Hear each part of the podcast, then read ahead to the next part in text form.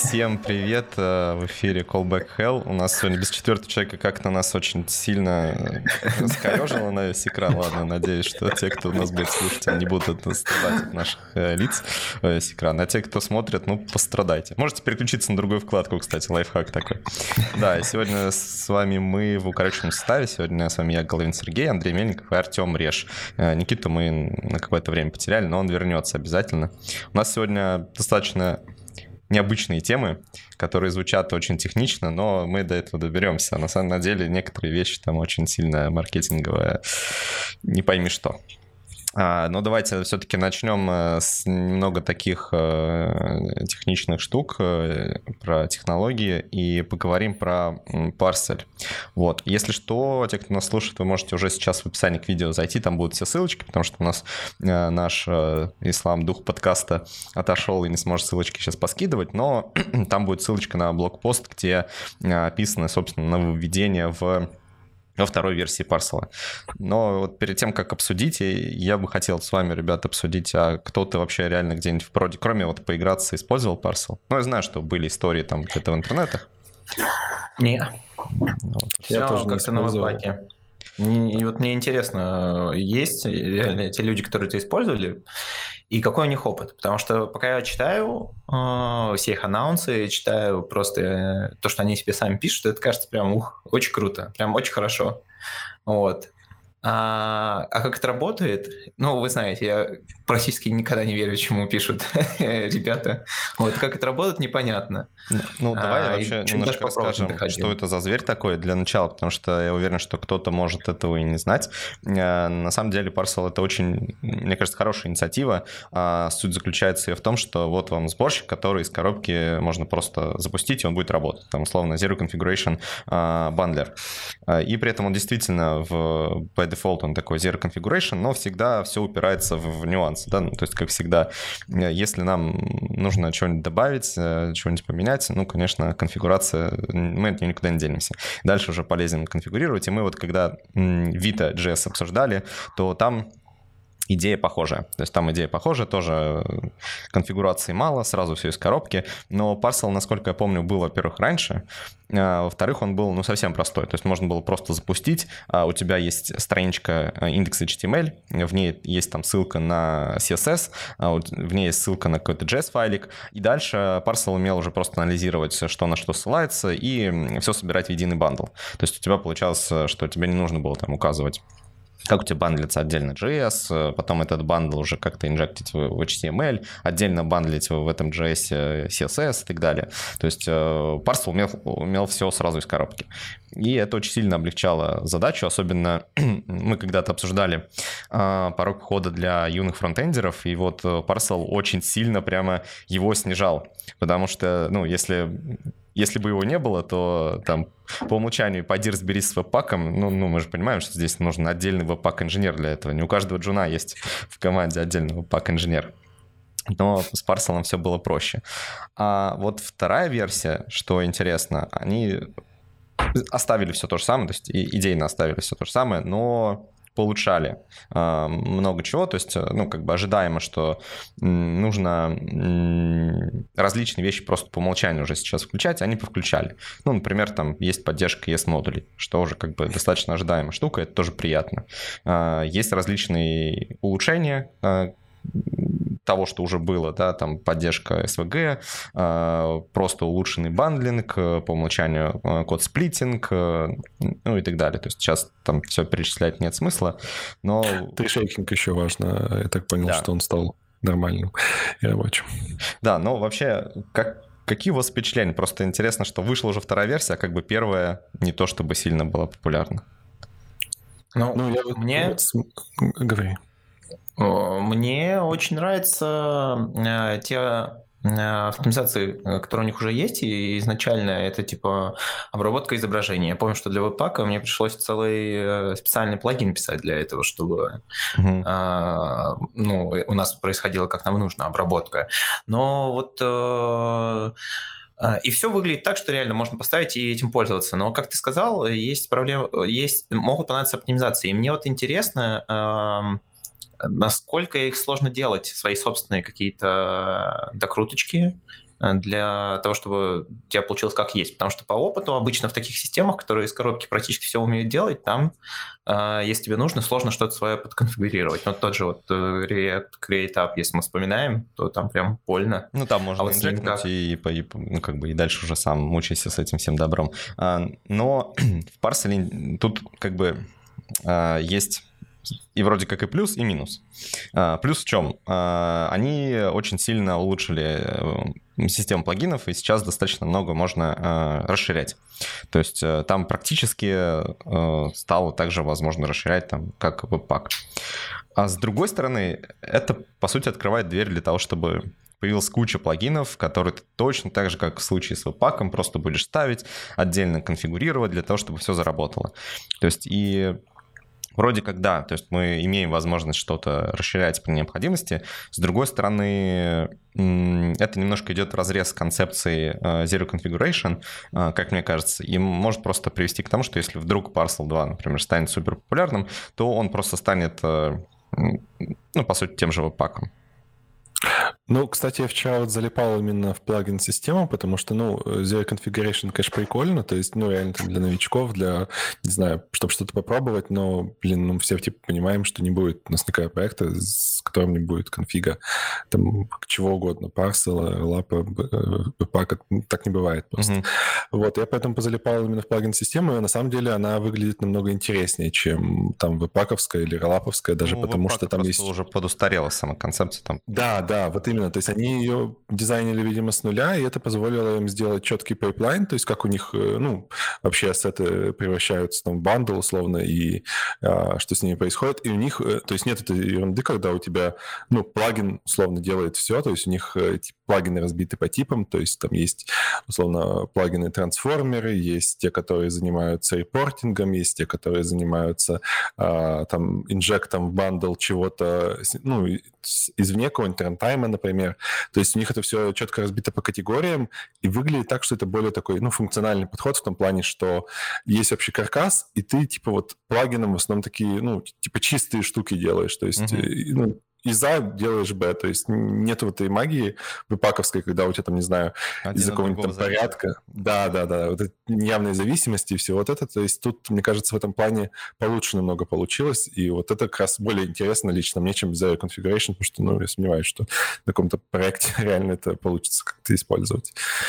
Ну, вот, а да, плагины... Кстати, интересно. Потому что... Покрасивее. Да, я просто сейчас тоже там еще в одном из проектов, ну, конкретно там вот этот Rocket Script, да, не буду сейчас просто сильно спойлерить в эту сторону ходить, но э, там есть используемый из коробки веб-пак, и есть идея, короче, все заменить. Я, допустим, в экспериментах в рапере над React э, использовал Vita.js, но у Vita.js есть там свои э, траблы с кэшированием. Э, у, Vita, о, у Parcel, кстати, я э, тоже видел, что у них э, есть поддержка э, кэширования.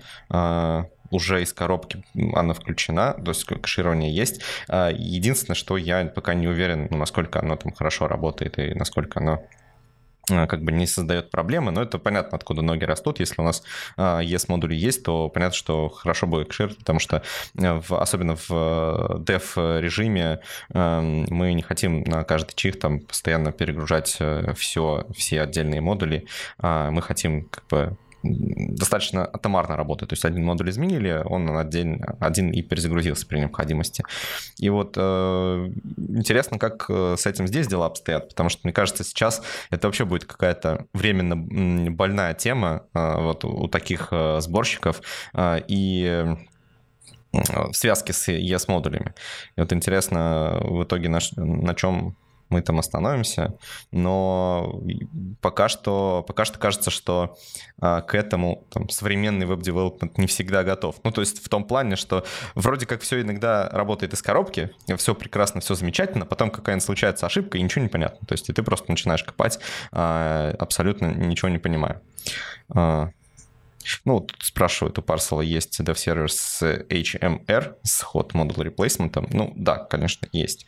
То есть там есть все, э, все устроено. Тут еще подход model replacement нужно понимать, э, что мы конкретно в конкретной ситуации имеем в виду. Потому что в Parcel 2 HMR, он работает, по сути, на уровне уже браузерном. То есть просто мы используем ES-модули, и, по сути, браузер умеет кэшировать. Кэшировать может еще и сторона серверная сторона, и мы, по сути, как раз-таки можем просто, меняя модуль, прикачивать только то, что изменилось. Вот. Так что здесь в, в старом каком-то традиционном понимании HMR он уже будет немножко уходить в закат. Наверное, непонятно. Пока что не очень понятно. Ну, и как вы думаете, в принципе, Parcel 2 теперь будет двигать? А, не знаю, можно ли назвать у Пака монополией то, что он делает? Ну, мне а, кажется, то, что он после... есть везде. После роллапа уже нельзя. То есть, мне кажется, очень много проектов на роллапе, особенно каких-то библиотек, э, да и, ну, и там, не знаю, э, много, на самом деле, я видел и open и продакшенных проектов, которые уже чисто на роллапе. Ну, а вот с Parcel есть вариант сейчас, да, действительно взлететь именно потому, что у него в этой версии все докрутили. То есть, условно, использовать, конечно, сборщик без поддержки ES-модулей и без поддержки тайшейкинга нормальный, это очень странная такая штука. То есть, ну, типа, не очень многие, наверное, на это пошли бы, а тут вроде все работает. Но Конечно, я не проверял, но... Ну да, надо смотреть продакшн, потому что это всегда будут какие-то непонятные да, штуки. Хотя, э, справедливости ради, с веб-паком-то тоже всегда какие-то непонятные штуки происходили, поэтому здесь не сильно большая разница будет. Э, просто к ним уже все привыкли. Но насчет роллапа я согласен, потому что даже вот опять тот же пресловутый вид, он же просто поверх роллапа э, какой-то типа Сейн конфигурацию сделал, которую вот он считает, что вот это правильная конфигурация, вот давайте мы ее используем. Но если хотите, вы можете полезть э, там чуть глубже. И вот мне приходилось, правда, лазить и все равно доконфигурировать, но это понятно. И э, что интересно, что у Vita, мне кажется, в этом контексте больше шансов, потому что здесь как бы очень заманчиво, что ты вроде не используешь э, прямо новую, новый бандлер, ты просто используешь такой преконфигурированный Rollup, плюс там есть build, э, плюс что там еще было. А с другой стороны, Parcel, он может быть даже попроще, потому что ты не будешь ожидать а, каких-то проблем на стыке. А, то есть, когда у тебя есть несколько разных технологий, завернутые каким-то а, какой-то оберткой, и у тебя теряется некий контроль. А здесь только Parcel. Вот он есть, ну, за исключением, опять-таки, некоторых вещей. Вот э, Артем упоминал про оптимизацию картинок. Мне стало интересно, я полез, а что же там они используют, потому что, ну, вот мы знаем, что а, есть э, марсианский image proxy, а, который, по сути, использует а, lib VPS, по-моему, да, библиотечка называется. Ну, она, на самом деле, наверное, всеми используется. И а, у Parcel почти то же самое, то есть они используют Sharp, это Node.js а, tool, для оптимизации изображений, и он тоже использует э, LibVPS. То есть казалось, что, в принципе, все в одну и ту же сторону смотрят. Но... Мне кажется, там выбора не особо большого, на самом деле, э, между вот э, различными библиотеками для обработки изображений, для процессинга. Там и, и то, что касается Node.js, хотя даже не Node.js, мне кажется, все, все сводится все время к какой-то одной библиотеке, которую все переиспользуют, потому что она очень хорошая, чтобы ее не переиспользовать. Ну, это ну, только единственное, что, да, этот LibVPS, он не про JS, это вообще сишная либо, но mm-hmm. по сути, да, по сути, как бы на низком уровне ее все используют, а там на высоком уровне уже может быть любая обертка. Я вот единственное не знаю, вот помните, был такой тул, который, как же он назывался-то, uh, Image Magic, а, или как-то так. Да, было такое. А что он делал? Ну, он тоже умел всякие чудеса с картинками делать. Там и watermarки накладывать, и ресайзить, и не знаю насчет upscale а. Короче, ресайзить мог в downscale, в upscale, не знаю, умел, не умел. А, но я просто не уверен. Э, раньше его все использовали, причем его держали такой как сервис на бэкэнде, э, и он умел э, просто оптимизировать картинки, потом эти картинки, ну, как обычно, раздавали просто там каким-нибудь nginx. Или... То есть ты один раз там просетал все размеры, там про нагенерил все, что тебе нужно, потом раздавал. Сейчас все это немножко лучше работает, потому что это можно во время там в build time, в run time даже делать. Но я вот не уверен, есть ли какая-то разница, потому что, может, там сейчас, если копнуть, окажется, что это какая-нибудь есть, либо которая выросла из ImageMagick, или это просто они вычленили сами ImageMagick, или использовали ImageMagick, а может быть, что-то совершенно другое. Так, у меня единственное, сейчас я хотел вопросик еще закинуть нашим э, зрителям и слушателям. Э, использовали ли вы Parcel где-нибудь в продакшене или просто на пэт-проектах? И насколько вы уже воодушевлены тем, что вышла, вышла вторая версия? Вот, такой вот вопросик.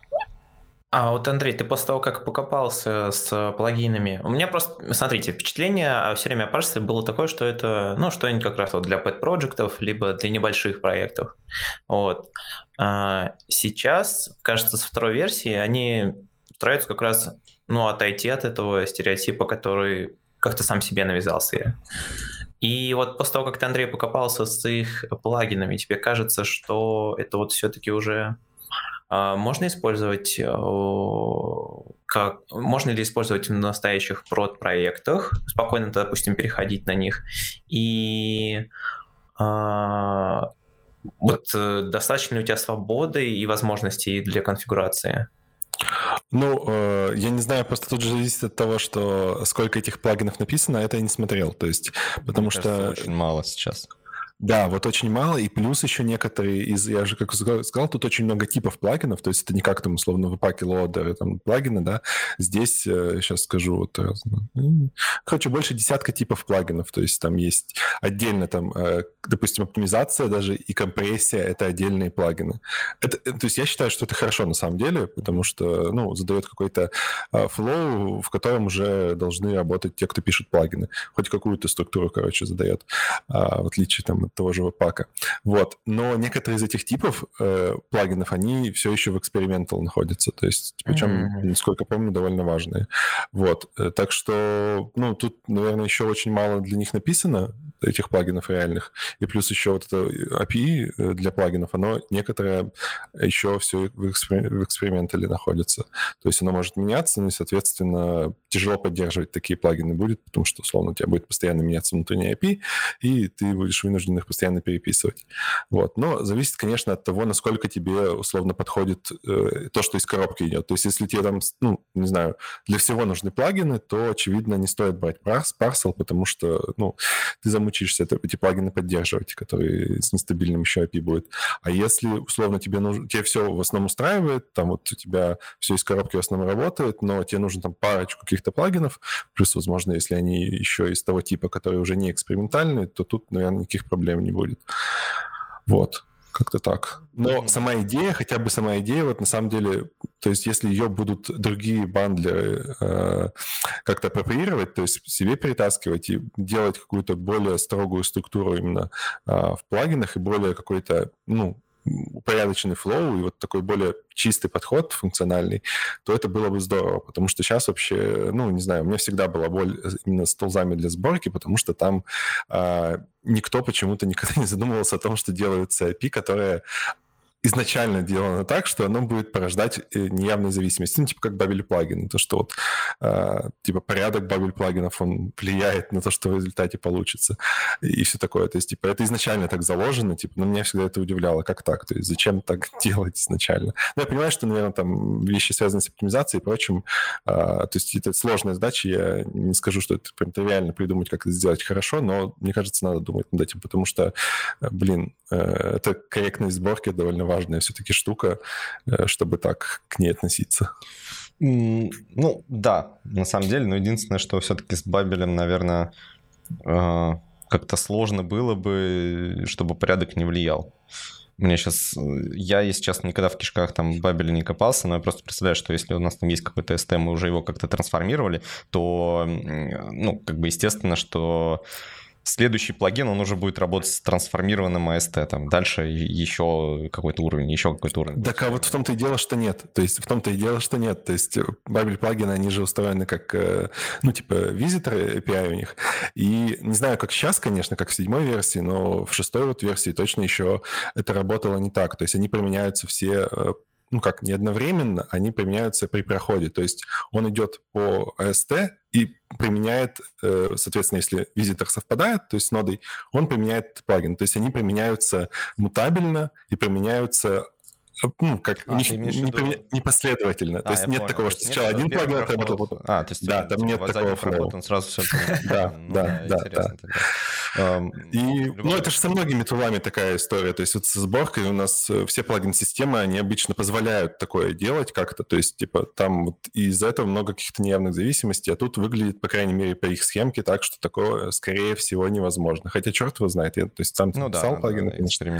Нужно смотреть, но... Э, спрашивают в чатике, простите за все, что я буду там, как ники буду читать. Э, я так понимаю, МРКамры вот, спрашивает, подходит ли Parcel для разработки TypeScript для Node.js. А, если честно, я не знаю. Я не посмотрел, что там с TypeScript, но мне я видел, что они позиционировали себя не как вообще JavaScript first э, такой, или там JavaScript based а, или oriented бандлер. Э, Это они позиционировались как веб-бандлер. То есть э, именно поэтому там они объясняли, что мы работаем как бы не только с JavaScript, а вообще с вебом, то есть поэтому у нас стартовый файл это и, там индекс, ну это вообще HTML файл, и остальное уже мы будем делать, э, исходя из того, что там есть. Но вот э, я быстренько поискал, и check even bundling TypeScript definition. Я могу понятно. Не очень про TypeScript сказать. У них есть специальный отдельный тип э, плагинов, которые, кстати, как вот как раз это API у них все еще экспериментальное. Uh-huh. Оно может меняться между минорными версиями. Специальный тип э, плагинов валидаторы. Это, собственно, ну, та штука, которая просто э, берет код условно и выплевывает в тебя каким-то результатом того, насколько он валидный. Вот, собственно, через это работает TypeScript, плюс есть еще плагины, которые уже не, э, не экспериментальные, трансформеры. Это та штука, которая, собственно, будет вырезать просто mm-hmm. всю TypeScript, ну, TypeScript превращать в JavaScript. Вот, э, то есть, в принципе, думаю, там с этим больших проблем не будет, но единственное то, что вот плагин, скорее всего, для валидации, он может там условно быстро меняться, и, возможно, там будут какие-то проблемы с поддержкой его. Но, думаю, плагин для TypeScript поддерживать будут получше. Так что думаю, ну, что с ним будет большие проблемы. Честно говоря, мне кажется, что все-таки, все-таки, если мы говорим про вообще Node.js и TypeScript, и если мы хотим на Node.js разрабатывать под, э, под Node.js на TypeScript, то нам вообще бандлеры это не очень-то и нужны. Здесь Класс. вообще это немножко другое. Нам нужен сам TypeScript для того, чтобы скомпилировать наш код. Ну или в там деф-режиме Node.js для того, чтобы просто сильно не париться и просто постоянно перекомпилировать, хотя э, для больших проектов это не всегда хороший вариант, э, но зачем нам бандлер это? То есть бандлер это про то, что у нас есть веб, который имеет кучу технологий, там различные э, стили, картинки, SVG-шки, там, не знаю, аудиофайлы, какие-то еще файлы, различные форматы изображений, да, то есть у нас помимо PNG, JPEG там есть еще а, картинки, которые начинают поддерживать тот же Parcel, это WebP, а, AVIF, э, то есть и вот это все нужно сдружить, потому что э, когда ты используешь бандлер, ты ожидаешь, что, окей, я буду использовать разные технологии, оно как, как-то все соберется и все заработает, у меня будет рабочий веб-сайт. С Node.js все-таки история совершенно другая. У нас есть просто какой-то код, у нас есть рантайм, вот мы запускаем код. Если у нас есть абстракция над этим кодом в виде TypeScript, ну мы сначала компилируем этот код и получаем JS, а потом его запускаем. Ну, тут все проще. Поэтому я бы советовал просто не переусложнять. То есть не, нужно использовать то, э, что не очень предназначено для вашей задачи. Так, э, у нас там уже вроде как кто-то даже отвечал на какие-то опросники, я так понимаю, Ислам чего-то там поспрашивал наших зрителей и слушателей, но пока нет у нас, наверное, результатов. Если есть, Ислам, ты нам скинь, мы быстро да, обсудим, и мне кажется, у нас э, можем потихоньку двигаться дальше. Там пока что не репрезентативная выборка в 4 голоса. Окей, да. А вы, да, вы открыли ссылочку. Ну ладно, тогда, тогда будем без репрезентативной выборки. Единственное, хотел э, заметить, что сейчас как-то пугающе много появляется новых тулов, и при этом монополии как были, так и есть. То есть мы уже несколько раз это обсуждали, но хотелось бы каких-то прям перемен, хотя видно, что в некоторых местах э, подвижки идут. Например, очень многие ну, переходят, например, на тот же ESBuild. А, вот интересно когда-нибудь понаблюдать переход на какой-нибудь новый бандер. А, ну, тут, мне кажется, еще важный момент же даже не в том, что там кто-то, допустим, словом перейдет на парсел, но я думаю, что такие штуки будут вынуждать тот же Webpack, там, Rollup, как-то какие-то фичи апроприировать из этого парсела. То есть, ну, понятное дело, что это будет хуже все сделано, чем если бы ты сделаешь это изначально, но все равно это будет очень бустить развитие и веб-пака, я думаю, и ну, типа, есть... как мы обсуждали, вот тот же React, который там делает server-side components, это все. То есть... Ну да. Ну да. Угу. Окей, давайте поговорим еще о, о других деятелях э, веба, э, в частности, про э, Google и Google Chrome. Сейчас, кстати, вы уже слышали про вот этот скандал с Google, что там несколько, по-моему, штатов, да, там подали иск туда-сюда, что вот в Хроме действительно вынуждали собирать, ну, не вынуждали, как собирали какие-то сведения, ну, вот, вот, вот это все. До, до меня краем уха, ну, дошло, я Никита нам же скидывал, да, и ты об этом я говоришь, да? Я, наверное. Ну ладно, давайте не будем обсуждать, мне просто любопытно. Мы сейчас другой будем обсуждать, но просто в свете этого сейчас все массово начинают сбегать с хрома, и мне удивило просто только одно. А, то есть, ребята, вы до этого не, не подозревали, что за вами хром следит. Ну, хорошо. Ну, там же, типа, проблема в том, что ну, реально нарушение правил, то есть, типа, это же у нас, типа, это можно собирать данные на кого угодно, их продавать и так далее, но в Европе, США там с этим строго, там, ну, очень... Это законы, как бы, и, и нарушать законы, это как бы стрёмно. То есть... Я про... Не, не, я даже немного про другое. Ну, я понимаю, это, что, конечно, это, бизнесу, понятное дело, что пользуешься Фейсбуком, и э, потом удивляешься, например, когда на него какой-нибудь иск подают, что, оказывается, Facebook торговал твоими данными. Все, я уйду теперь с Фейсбука. Ну, блин, команда, ну, как бы это очевидно было самым Ну, это для нас, видишь, э, мы к этому привыкли, но реально там люди все-таки привыкли к тому, что там соблюдаются законы и все такое, потом, когда выясняется, что все-таки есть люди, которые ради того, чтобы побольше заработать, их не соблюдают, они mm-hmm. все очень обижаются. Вот. Мне кажется, что если да, действительно хоть ну, так вот, какая-то масса э, более-менее перейдет на Firefox, хотелось бы вот просто Mozilla все равно там глубоко в моем сердечке, я всегда да, согласен. за них болел. Да, и э, хотелось бы, чтобы сейчас, может быть, как-то это их э, бустануло. Хотя, если честно, mm-hmm. слабо верится. То есть обычно это не сильно. То есть по, по, волнение походит, походит, но ничего не изменится. Ну, кстати говоря, Брейв вот до сих пор же не умер. Я не знаю, как у него ситуация, то есть как он, насколько он там живой, не живой, но э, как шалость удалась вроде бы, потому что он до сих пор живет и вроде как-то ну, даже я знаю людей, которые им пользуются, как это внезапно даже не совсем там с IT связано. Mm-hmm. Вот. Ну, ну, я пользуюсь, конечно, например, да. Ну, вообще, да.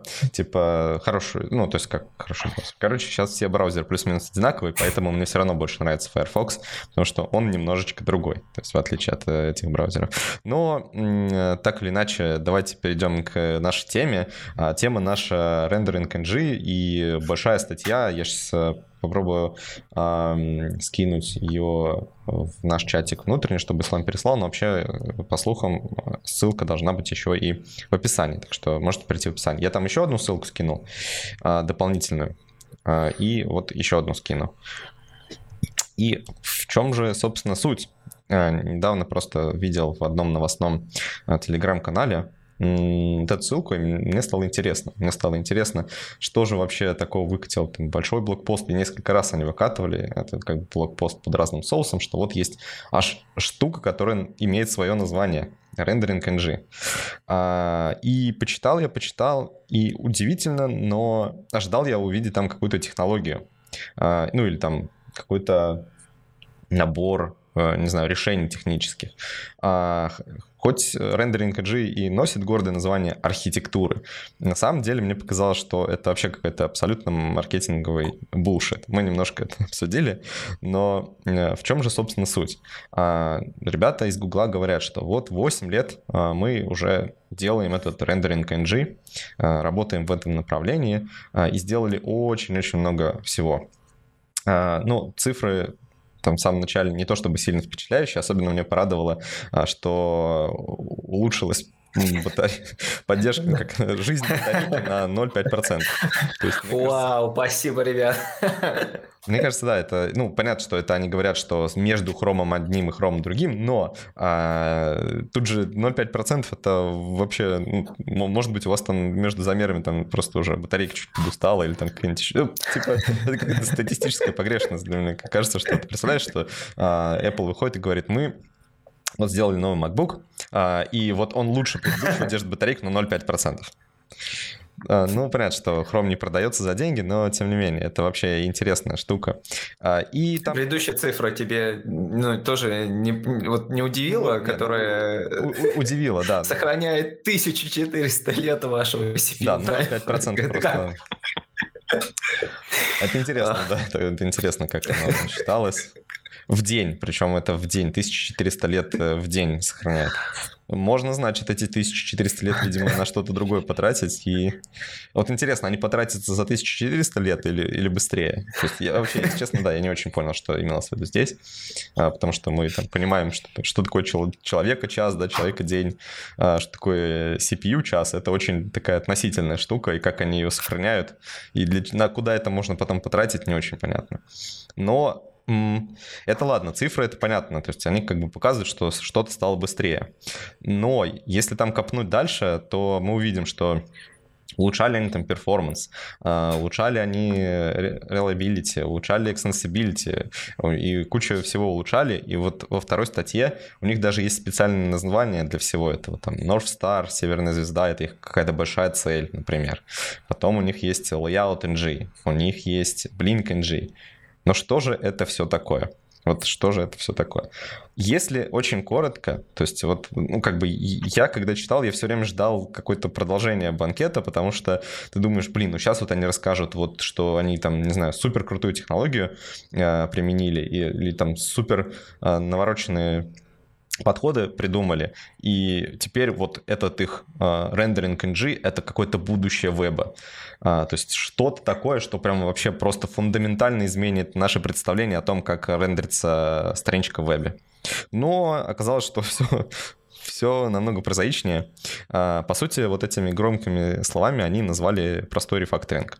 То есть они сказали, вот мы тут немножко перформанс подкрутили, здесь немножко там даже прям есть слово, честно, вот вы поищите, там есть прямо, что, например, Blink.ng — это просто рефакторинг. А, где-то подтюнили, где-то подчистили, где-то с одного треда перелезли на несколько, и теперь это все преподносится нам под соусом такой какого-то глобального сдвига в вебе. Новое будущее, то есть рендеринг NG, типа new generation, новое поколение вообще рендеринга веб-страниц. Как же я был расстроен. Я вот не помню, кстати, мы то ли обсуждали, то ли у нас было большое желание обсудить, как же так получается, что вот э, сейчас мы можем играть в какие-то ультрареалистичные игры, а веб у нас прям, ну, как, как тормозил, так и тормозил. Там есть еще, кстати, более смешная штука. У них есть э, там статья в этом цикле, где про производительность, mm-hmm. типа, а, типа digging for performance goal, типа ищем типа скрытые перформанс, а, типа, ну, штуки, которые можно оптимизировать. И там они даже пишут, что они вот баг исправили, у них начало быстрее работать. То есть даже вот такие новые архитектурные изобретения придумали. Кстати, правда, у них там даже был список, типа, вот мы делали вот, вот такие-то, как бы, такой-то перечень работ, прям целенаправленно. И, ну, естественно, я тоже подумал, что сейчас там будет прям какое-то откровение, что вот этот перечень работ, он, ну, будет настолько не похож на то, что мы обычно делаем. Ну, а тут как бы нет, вот, вот, типа... Ну, вот из такого, что еще крупного, ну, я лично заметил, я, может, конечно, чего-то, ну, я выделил. Это там их работа над скроллом, я так понял, что они э, попытались сделать его а, не блокирующим, что ли, как это сказать. То есть, во-первых, э, кэшировать его хорошо, то есть, чтобы, по сути дела, скроллинг вообще не вызывал э, какого-то... Рескроллинг не вызывал какого-то рендеринга как такового. И, насколько я понял, они его вынесли там в отдельный поток. Э, я так понимаю, это для мобилок очень важно, потому что ты там постоянно сидишь, и ты пальчиком то-сюда вот водишь. Э, это прикольная штука, но это как бы тоже не выглядит как какая-то ну, смена парадигмы, что ли. И еще такое, они писали про то, что они аллокатор новый сделали для Chromium. И, э, ну, там тоже не выглядит как какая-то революция, просто э, он, э, ну, это так называемые slab-based аллокаторы, они выделяются тем, что они лучше память используют, то есть у них меньше фрагментация у данных, и, соответственно, быстрее к ним доступ, и, соответственно, меньше использования памяти. Ну, про, вот, про ну, это, кстати, по-моему, на V8 блоге, да, писали подробнее. То есть, вот, кстати... Ну вот... да, то есть тоже не выглядит как что-то прям такое, что меняет все. Вот. Не, оно может, вот, кстати, может, оно и меняет чуть больше, но просто меня удивила ну, да. вообще сама концепция таких громких анонсов, потому что вот даже там, типа, есть э, вещь, отдельный пункт reliability, э, и там вот как раз несколько типа техник, удивительных техник, которые применяли ребята из команды Chromium. А, и ну, первая техника — это тесты, а, вторая техника — это бенчмарки а, и проверка совместимости, ну, то есть, опять-таки, тесты. Потом работа с багами, баг-репортами и фидбэком и хорошие дизайн-паттерны. То есть вот, пожалуйста, все секреты, все секреты дизайна. Ну просто раньше мы этого не делали, сейчас начали, так что смена парадигмы. Ну, на самом деле, немножко, э, честно говоря, обидно, потому, ну, как вот мне, я вот когда увидел этот громкий заголовок, я ожидал действительно какой-то сдвига парадигмы, да, когда вот просто, что вот что-то мы сделали революционно. И опять-таки, возвращаясь к нашему любимому Firefox, там, Mozilla, они-то пытались, они пытались прямо сделать серво, пытались сделать что-то новое. Понятно, что это не совсем про новый путь рендеринга странички, но это все же про э, попытку сделать что-то прям революционно новое. Ну, там, как даже язык свой написали для того, чтобы решить свою задачу. У Chrome как-то вот пока что выглядит все совсем печально. То есть Chrome по-прежнему Может... очень хороший браузер в том плане, не как бы, политически очень хороший, не в том плане, как вот они себя ведут, а в технологическом плане. Но, к сожалению, мне кажется, что и наблюдается, ну, с моей перспективы наблюдается какая-то стагнация в вебе. То есть ничего в плане эм, рендеринга вот именно веба не происходит радикально нового.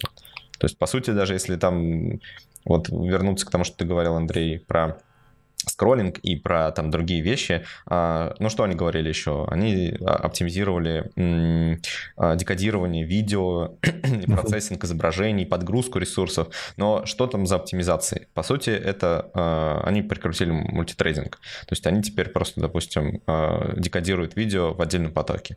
И да, действительно, если бы оно декодировалось в том же потоке, в котором у вас исполняется ваш JavaScript, исполняются, выполняются все вызовы API э, браузеров на текущей страничке, э, были бы проблемы. И они как бы ссылаются, что а вот раньше вообще было сложно заставить это работать, вообще работать, at all, да, как написали, то есть вообще в принципе работать. А, а сейчас э, как бы мы еще сделали, чтобы оно работало быстрее. Но, честно говоря, не знаю, в преддверии 2022 года э, писать статью, что мы сделали поддержку мультитрейдинга, ну, ну, а мне кажется, потому что это действительно проблема, потому, ну, типа, Mozilla бы не стала писать э, новый язык, если бы это не было реальной проблемой.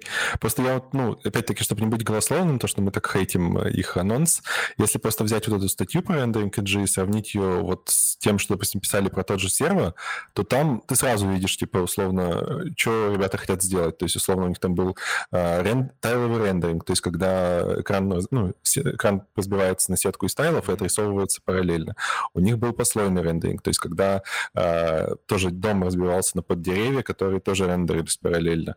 У них был там э, вынос композитинга вообще в отдельный э, поток, и плюс ну, там еще даже отдельно... это есть. Да, но там еще даже отдельная сборка мусора была для этих разных потоков, э, чтобы не было типа стоп-волдера э, какого-то глобального. Вот. И, ну, там много таких вещей было, которые вот глобальные. И... Какая сборка мусора? Они же на расте все переписывали. А, ну, да, но э, данными все равно управлять нужно, как я понимаю, то есть... Так там ну, же, ну, по крайней мере, так там же ownership, вот это все, там освобождаются данные, вот, память высвобождается, как только у нас э, последний отпустил их. А, ну да, но, наверное, все равно, если у тебя все данные лежат в одном месте. Были. Ну, может быть, может, mm-hmm. не знаю точно. Вот, ну то есть там выглядело так, что реально многие такие глобальные штуки делаются, которые как раз вот связаны на том, что все параллелится, все, ну, конкурентно выполняется, и кажется, что просто э, ну, на тех технологиях, на которых написан Chrome, это сделать очень затруднительно как-то корректно. То есть, конечно, наверное, странно, что нет каких-то, не знаю, возможно, статических тулов, которые позволяли делать то же самое, что раз позволяет делать для C++ того же, но но, видимо, это не совсем реально сделать, и отсюда, мне кажется, и такие консервативные довольно изменения – Ну и на самом деле, если говорить про ту же Mozilla, то она часть только из того, что сервер сделал же, смогла по итогу внедрить Firefox. То есть тут еще есть проблема в том, что вообще веб очень консервативен, потому что у нас... А, Он очень кстати, ну, да, то, что у нас... Штука, да. У нас же типа есть требования обратной совместимости со всем, что было сделано. И условно многие сайты, они заточены, ну, они на самом деле заточены под Chrome. Ну, то есть типа объективно. Не под какие-то веб-стандарты, а под просто то, чтобы оно в Chrome работало. И когда ты делаешь все с нуля, ну, типа новый браузер, то у тебя вопрос, а как сделать так, чтобы вот он все те проблемы, которые были в Chrome, что ли, воспроизводил, а, и работало все так же, как в Chrome. То есть, ну, практически нереально сделать и отсюда сложность. Ну, или как э, хотя бы в Firefox, в котором уже накоплены все эти э, знания, как это сложно обрабатываться. Ну, так наверное, что все как-то немножко подозрительно грустно, потому что в Game 9 наверняка тоже есть всякий свой стандарт. Да, там может быть не э, полная обратная совместимость, но есть стандарты, например, там работа с 3D-моделями, там есть стандарты тоже работа с какими-то текстурами, с аудио-видео файлами, с чем-то таким. Э, но при этом как-то у них все движется вперед, а у нас особо нет. Но там мы, по-моему, когда обсуждали, мы говорили, что там индустрия наточена, заточена на то, чтобы удивлять, э, и поэтому там вкладываются большие деньги в это. А веб, он уже наверное, в том состоянии, что, в принципе, всех все устраивает.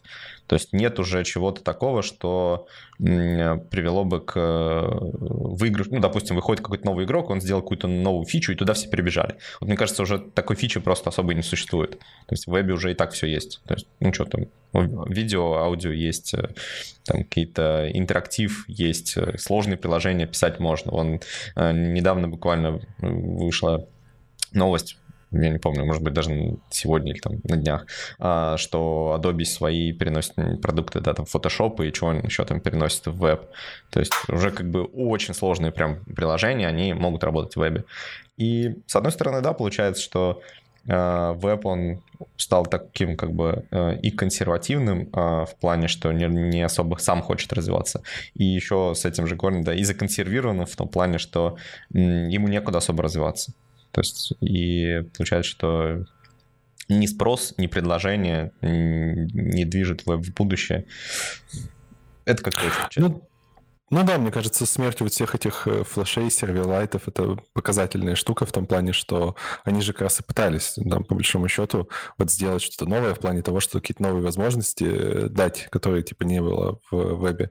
Но потом, в принципе, получилось все сделать это на вебе. Ну, то есть веб-технологии докрутились до нужного уровня. И, конечно, это не так, наверное, а, опять-таки, не так оптимально, не так а, хорошо с точки зрения производительности той же, как это могло быть на каком-то специализированном там языке, да, который заточен под э, какие-то вещи. Э, но все равно это делается, и типа, если оно делается, то зачем придумывать какую-то новую технологию, которую непонятно как просто еще распространять по клиентам, потому что это же самая главная проблема. То есть, условно, ты можешь придумать, не знаю, какой-то новый там язык описания веба, э, даже сделать там браузер, но вопрос, как его распространить по всем клиентам, сделать так, чтобы он у всех клиентов был, потому что, ну, даже, даже с текущими, там, то, что у нас там вечно зеленые браузеры, это, ну, не совсем же так. То есть все равно, да, ну, нам, когда делаем проект, мы не можем ориентироваться на только зеленые браузеры. Я не знаю, ну, немного видел проектов именно для пользователей, не для там каких-то внутренних штук, которые бы вот чисто на, ну, на зеленые браузеры ориентировались. Хотя, конечно, там с тем Chrome, что он сам обновляется везде и все такое, это чуть проще стало, чем было раньше, но все равно даже на самом деле проектов, которые не, там, требуют поддерживать, не знаю, какой-нибудь TE11, не так уж и много. Ну, есть, слушай, а сколько там... тех-то браузеров осталось? То есть э, раньше-то было какое э, разнообразие там у всех были свои браузеры сейчас. Ну, да, но позже, позже еще с версиями, с обновлениями, то есть потому что я не, не думаю, что... То есть как бы должен обновляться у всех, но на самом деле я не думаю, что он у всех обновляется. Это вечная история. То есть, типа, до пользователей тяжело достучаться, и поэтому все компании же сейчас и максимально агрессивные стратегии обновления используют, что э, хотят э, выкидывать вот эти все старые версии mm-hmm. и их не поддерживать. Но это тоже плохо получается. То есть не всегда это работает. Что-то я загрустил с вами, ребят. Ну ладно, грусти. Не все, не все везде стабильно, и что-то все-таки меняется в нашей разработке, поэтому я предлагаю, собственно, поговорить о том, что худо-бедно доменяется, а, и в этом нам поможет вот как раз э, статейка JetBrains с их подведениями э, не знаю, это итоги года, не итоги года. Короче, экосистема разработки в 2021 году. До Нового года еще далековато, но вот ребята уже подвели какие-то итоги а, и э, сделали такой опрос разработчиков, благо они себе могут это позволить. Но сразу замечу, как и любой, на самом деле, опрос, как и любая вот статистика в этом плане, это будет все равно штука очень, а, очень объективная, просто на поразмышлять, потому что что там Тайоби, что вот любые там рейтинги, любые статистики, они зависят от того, как мы их собираем, кто собирает, кого опрашиваем и так далее. Поэтому здесь э, нужно делать скидку, ну, как минимум на то, что там у JetBrains э, аудитории есть определенный там свой стек.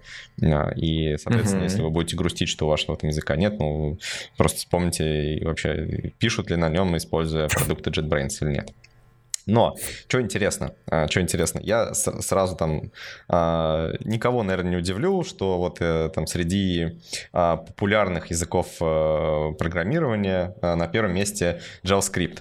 Но что более удивительно, что вот уже не знаю, каждый раз, вот когда я вижу такой рейтинг, э, все ругают сборщиков этих рейтингов за одну вещь. Как вы думаете, какую? За то, что они HTML и CSS включают языки да, программирования? Да, то, что написано языки программирования, и там, типа, второй по популярности это HTML, CSS. А, ну, хорошо, пойдемте программировать на CSS. Хотя, да. Не, ну тут, тут есть язык программирования SQL, так что я вообще не вижу проблемы. Есть еще язык программирования GraphQL, так что, знаешь, это не такая же большая проблема. Мы же недавно обсуждали даже GraphQL, там он да. тюринг полный, нет? Но стремится, да. Скоро, да, скоро вот эта шутка уже... Ну, короче, да, очень странно, ну, как бы от кого, от кого кого? Ну, от JetBrains, ну, come on, ребят, вы, вы, вы чего? Вы же сами пишете языки программирования. Хотя бы просто написали языки, все, убрали слово программирование, все было. Ну, э, просто вот на самом деле я еще представляю HTML, CSS программиста, типа, ну, в кавычках, конечно, такое может быть, да, который не пишет вообще ничего на, на JavaScript, хотя тоже, конечно, очень такая маловероятная штука. Но вот человека, который пишет только на GraphQL, я, конечно, слабо представляю, хотя, пока, конечно, пока. хотел, Подожди. хотел меня посмотреть. Скоро посмотришь, все будет, все будет хорошо. Скоро будет э, Тюринг полный, будут там такие вещи писать да. на GraphQL, что да, ну на HTML. все. Все придет к тюринг полноте, и мы будем писать э, компилятор JavaScript на HTML. Все нормально.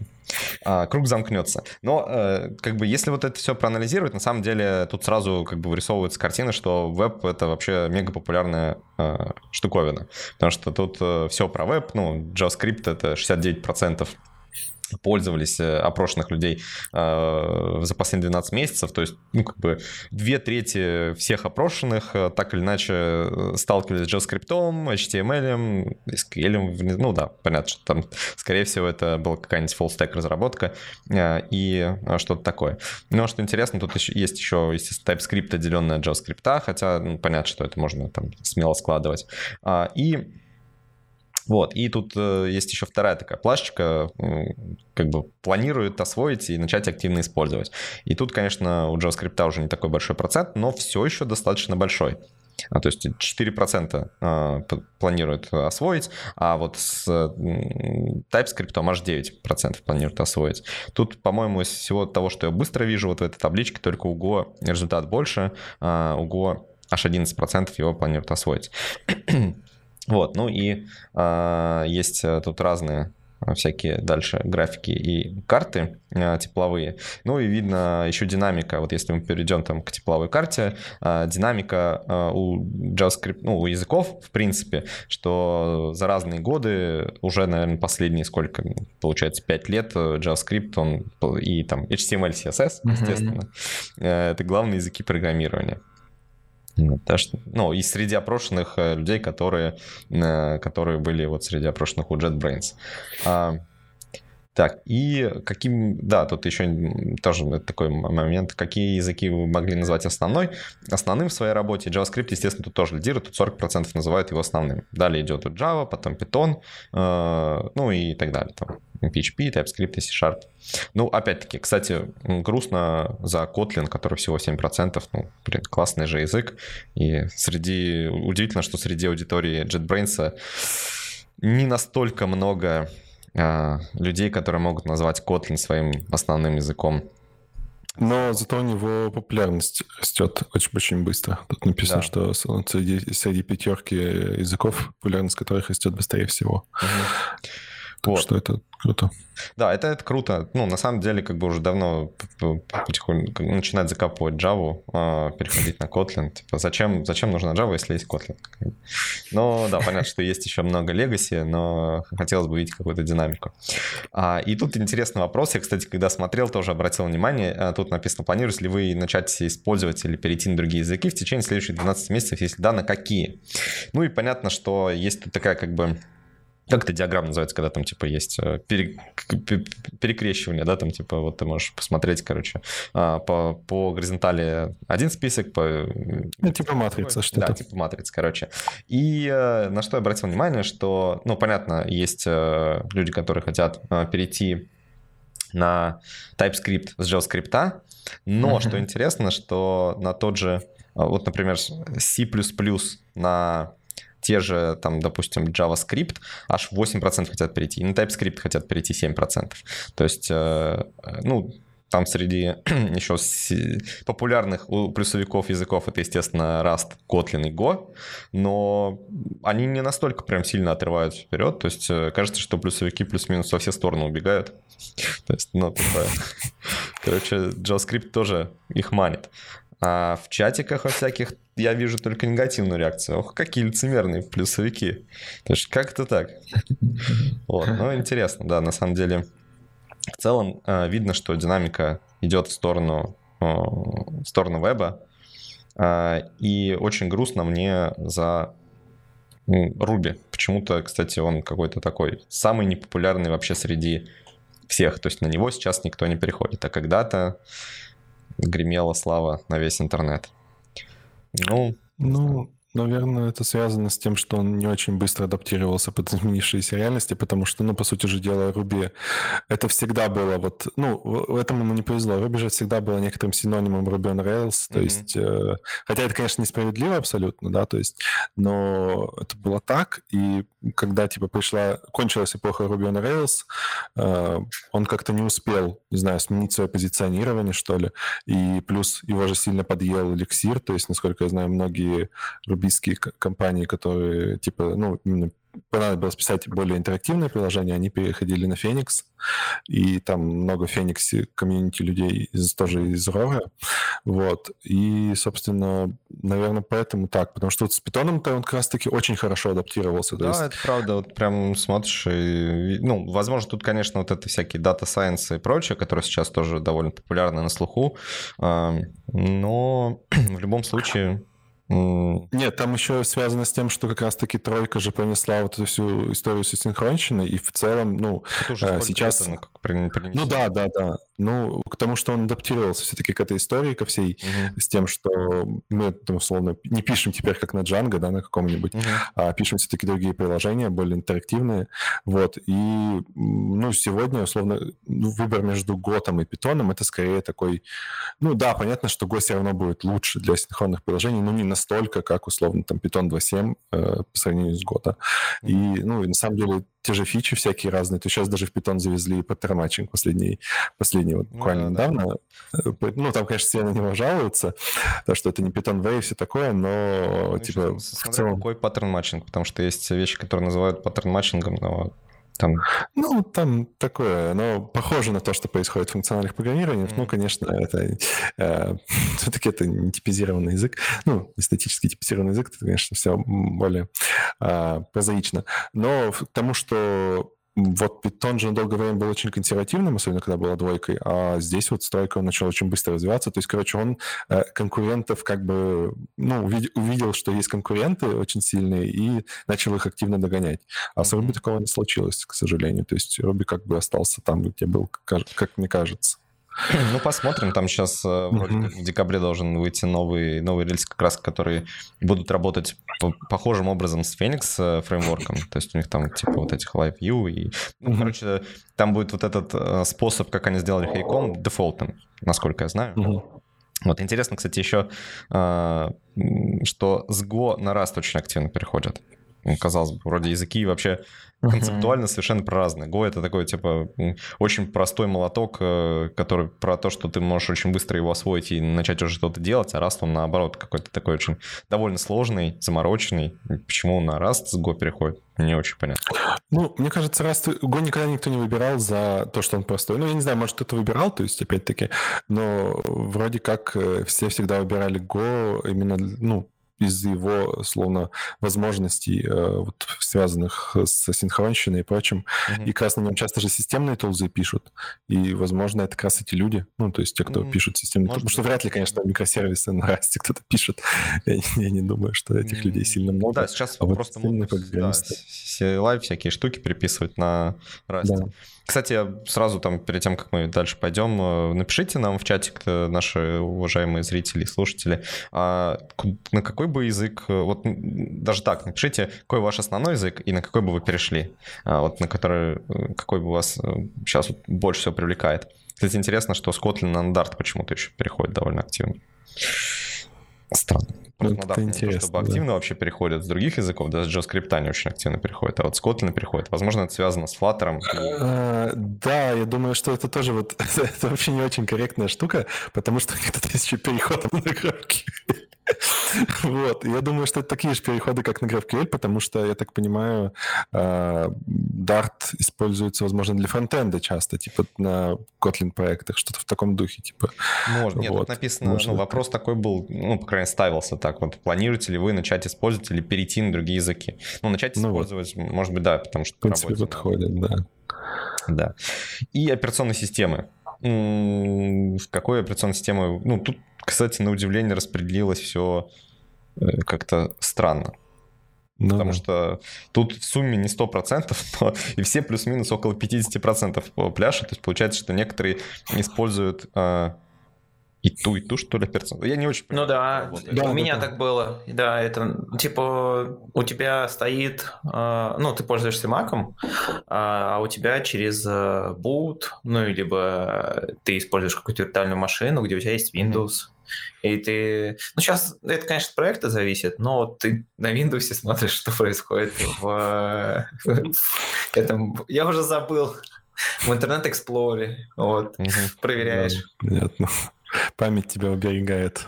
Интересно, что Mac и Linux практически одинаковый процент пользователей имеют. То есть там у Linux 47 больше, чем у Mac, и у Mac 44, а у Windows при этом 61%. То есть, в принципе, распределение такое, что все пользуются всем. То есть именно разработчики создали такой идеальный мир, где операционные системы не имеют какого-то монополиста, и все немножко используют вообще все. Это довольно интересно. Но хотя, кстати, может быть даже не все, потому что следующий вопрос про uh, Windows Subsystem for Linux, uh, WSL. Используете ли вы для локальной разработки? Тут uh, 65% говорят, что не используют, но получается остальные в разной степени используют. То есть все-таки даже среди тех, кто использует Windows, они все равно еще есть какой-то процент довольно значимый, который по сути использует все равно Linux. То есть как бы просто не явным образом. Но... Ну, я, если честно, даже удивился, когда... То есть я думал, что, если честно, больше людей используют эту штуку, но как-то Mm-hmm. Интересно. Ну, наверное, кто-то еще там же среди аудитории, э, как бы среди пользователей э, JetBrains mm-hmm. продуктов есть те, кто пишет на том же C-Sharp. да, там вот... Подождите, то, то есть это, ну, э, это специальный инструмент, чтобы поставить как вторую систему Linux на машине? Нет, нет, нет, нет, там просто сейчас в винде же есть расширение, которое просто не прямо внутри Linux есть, ой, внутри Windows есть типа ну, ядро Linux, можно сказать, то есть какая-то подсистема, которая это полностью... Это виртуалка, то есть это все равно эмуляция. Ну, то есть ты... Да, эмуляция Linux. Там, да, эмуляция. Ты там можешь нормальный баш использовать и все такое. да, там, собственно, трансформация системных вызовов э, Linux в виндовые. Ну, по сути, это и есть эмуляция. А, прикольно. Просто она разработана самим Microsoft и позволяет тебе, по сути, там запустить какую-нибудь Ubuntu и работать там, как будто ты в Ubuntu работаешь. А, то, видимо, давно уже не пользовался Windows. Раз Очень, прям... Да. Я же говорю, даже забыл, как называется их браузер. Так теперь всегда буду я называть их браузер. Ну да. Да-да-да, ну тут, кстати, да, видно, вот э, мы дошли до момента, где а, под какие платформы, и тут, да, но очевидно, что веб, конечно, побеждает. Ну и, кстати, опять-таки у нас и здесь, мне кажется, какая-то ну, стагнация, потому что, ох, вот, то ли десятые там годы, когда все там перелопачивало, все куда-то переходили массово с Урбей в Кложа и там еще куда-нибудь в эликсиры. Сейчас все немножко как-то застопорилось, и пять лет прошло, а все плюс-минус то же самое. Вот, и тут, не знаю, как-то немножко скучно у нас стало в айтишечке. А, и тут... Закрепились, осели. Да, да. Я удивлен, на самом деле, что там а, бэкэнд э, первое место, как платформа, под которую разрабатывать, занял. Почему-то я этого не ожидал результата. Да, к нам, кстати, заскочил Сергей Факодер э, и спрашивает, обсудили ли мы рендеринг NG. Э, да, Сергей, мы обсудили. Э, ты можешь потом переслушать. Все на самом деле очень скучно и печально. Нет там ничего, что стоит, стоит действительно внимания. Как нам показалось, может быть, ты, кстати, потом в комментариях нас а, переубедишь, но очень грустно, очень грустно. Все с этим рендеринг NG прям а, супер грустно. А, ну и да, и тут, кстати, еще по странам есть распределение языков программирования и популярность. А, и что прям удивительно, что в Китае Java популярнее, сейчас Китай и Южная Корея, прямо вот там Java доминирует над всем. Интересно. Ну, это, наверное, да, связано так сказалось. Мне кажется, это связано с аутсорсом, может быть, еще. Ну, Я ожидал что... видеть Индию. Как бы, ну, да, кстати. Это вот интересно. А вот э, там ругали, ругали индусов, а у индусов-то питон популярнее всего сейчас. Ну, JavaScript, понятно, что тоже довольно популярный. Ну, как бы питон. Вот где мека питонистов. Кстати, другой, по-моему, такой страны, где Python более популярен, как бы и нет. Так что все, хватит смеяться над индусами, они там все data scientist ы уже давно. Не то, что... Не то, да, что и фронтендщики. Да. Ну, как бы вроде все проговорили, но... А, нет, там, ладно, я не, там еще много всего есть. Тут еще гендер разработчика, а, ну, ожидаемо, да, как бы, и печально. То есть прям как-то... Тут опять-таки, вы поняли, как это работает? Чем Нет, вы... если честно, я тоже не понял. Тут, короче, смотрите, есть вопрос. А, гендер и разработка. И чем вы занимаетесь? А, и распределение по гендеру. Программирование. 90, 94% э, это мужчины. А вот код-ревью уже как бы не так все однозначно. Ты превращаешься в другое существо, пока смотришь ревью. Ну да, типа, типа мужчины 94% э, короче, как-то не, Я вообще не понял, как это сама статистика, да, здесь построена. Типа, ну, а, здесь я это... понял. Это типа, что у вас, так, я так понимаю, как это распределение обязанностей, а не по ген- гендерам, потому что тут 81% да. это у женщины тоже программирование, и все остальное, это там идет 36% э, код-ревью, потом тестирование и так далее. А.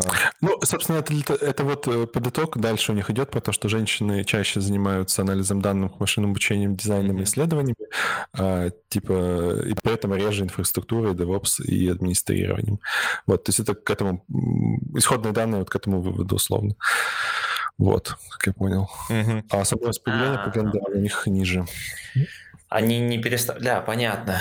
Там у них, наверное, был выбор такой, типа, чекбоксы поставь, чем ты занимаешься mm-hmm. какой у тебя пол. Ну да, вот с этим, кстати, не странно, что у них как-то методология не особо описана, потому что тоже вот непонятно, здесь были чекбоксы или здесь был один выбор, потому что вот код-ревью, ну, вряд ли кто-то занимается только код-ревью, при этом кто занимается научными исследованиями, ну, скорее всего, он занимается только научными исследованиями.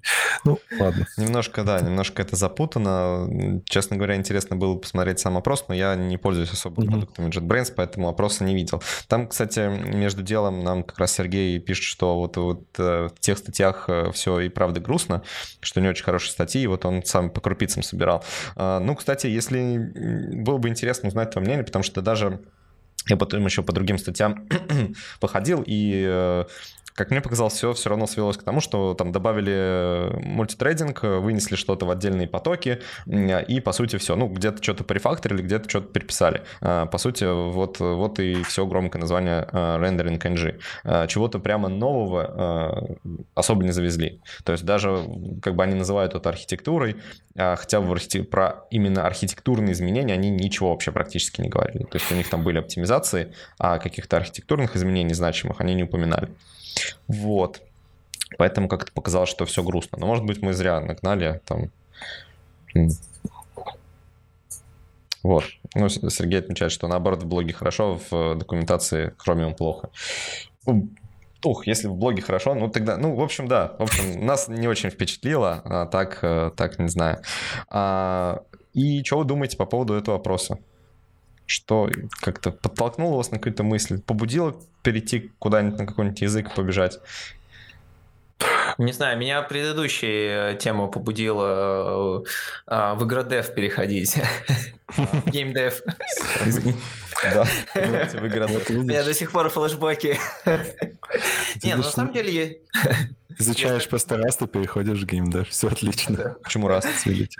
А, там, потому что ну, самый хайповый? Я не скажу, да, да, потому что хайповый не скажу. Ну да. На самом деле, хотелось бы посмотреть э, статистику по годам. Тут есть всего одна графа, где она была, э, где говорилось про, ну, тепловая карта, про языки, про их популярность. Вот. Хотелось бы посмотреть про все остальное, вот именно про то, какие, например, люди делают продукты, потому что вот на самом деле 61% э, людей делают э, сайты, мне это ни о чем не говорит. Э, может быть, в предыдущем году было 50%, и может быть, все не так плохо. Может быть, мы да, может быть, наоборот, э, веб развивается. И вот не очень понятно из вот этих всех опросов.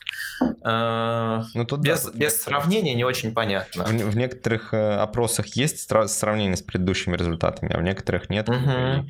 Это не очень очевидно, как, ну, какая вообще динамика, есть ли динамика как таковая. Но да. Да. Но эти опросы у них проводились э, с 2017 правда, выглядит так, что они не всегда совпадали, то есть по опроснику. Вот. А, поэтому, может, из-за этого у них нету э, временных этих штук. Ну, их мало. Ну и хочется тоже, чтобы на самом деле вот, э, по языкам тоже какой-то побольше динамики было. Вот тут тоже кажется, что все как-то немножечко застагнировалось что ли. Вот чарты, где переходы были э, людям от какого языка на какой они хотят перейти, э, вот это прикольно, мне понравилось. Вот. И я тоже удивился, что с Go почему-то хотят на Rust в основном переходить. Э, странная какая-то вещь. А, ну вот как-то хочется, да, побольше всяких различных интересных корреляций и побольше динамики. Чтобы Слушайте, я какую-то странную штучку нашел. Там, где вот э, гендер и разработка, там есть отдельные, под какие операционные системы вы ведете разработку. Такой вопрос уже выше был. Я вот, если честно, вообще не понимаю. Тут типа есть э, разница между мужчинами и женщинами под какими операционными, потому что я так и не понял, как ее посмотреть, эту разницу. Был, а, было бы интересно. Если ты я вообще не понял тоже, что он тут делает, если честно. А, это вопрос был задан только тем, кто разрабатывает десктопные приложения. Понятно, да. Ну, типа, а, кому? а просто почему она в блоке про ген? Да. да. И оно ну, не меняется, если перещелкиваешь. Ну, может быть абсолютный консенсус, просто прям ровно такое распределение, что никакой разницы нет. Вот где-то эта разница. Ну, окей, окей. В общем, да, достаточно, с одной стороны, интересно понаблюдать, что веб опять всех победил. С другой стороны, ну, как бы, да, все немножко тоже как в какой-то в какой-то анабиоз, как мне кажется, впало. Эм, ждем чего-нибудь нового, ждем, когда какой-нибудь еще один Рич Хики или кто-нибудь такой появится, придет и скажет, что вот я вам принес что-то, что вы будете использовать в следующие 10 лет, и, наверное. И какая-нибудь часть людей туда побежит, и вот тогда, тогда заобсуждаем, тогда заживем. И потом, потом клажура будет 1% использовать. Да, э, вся победа.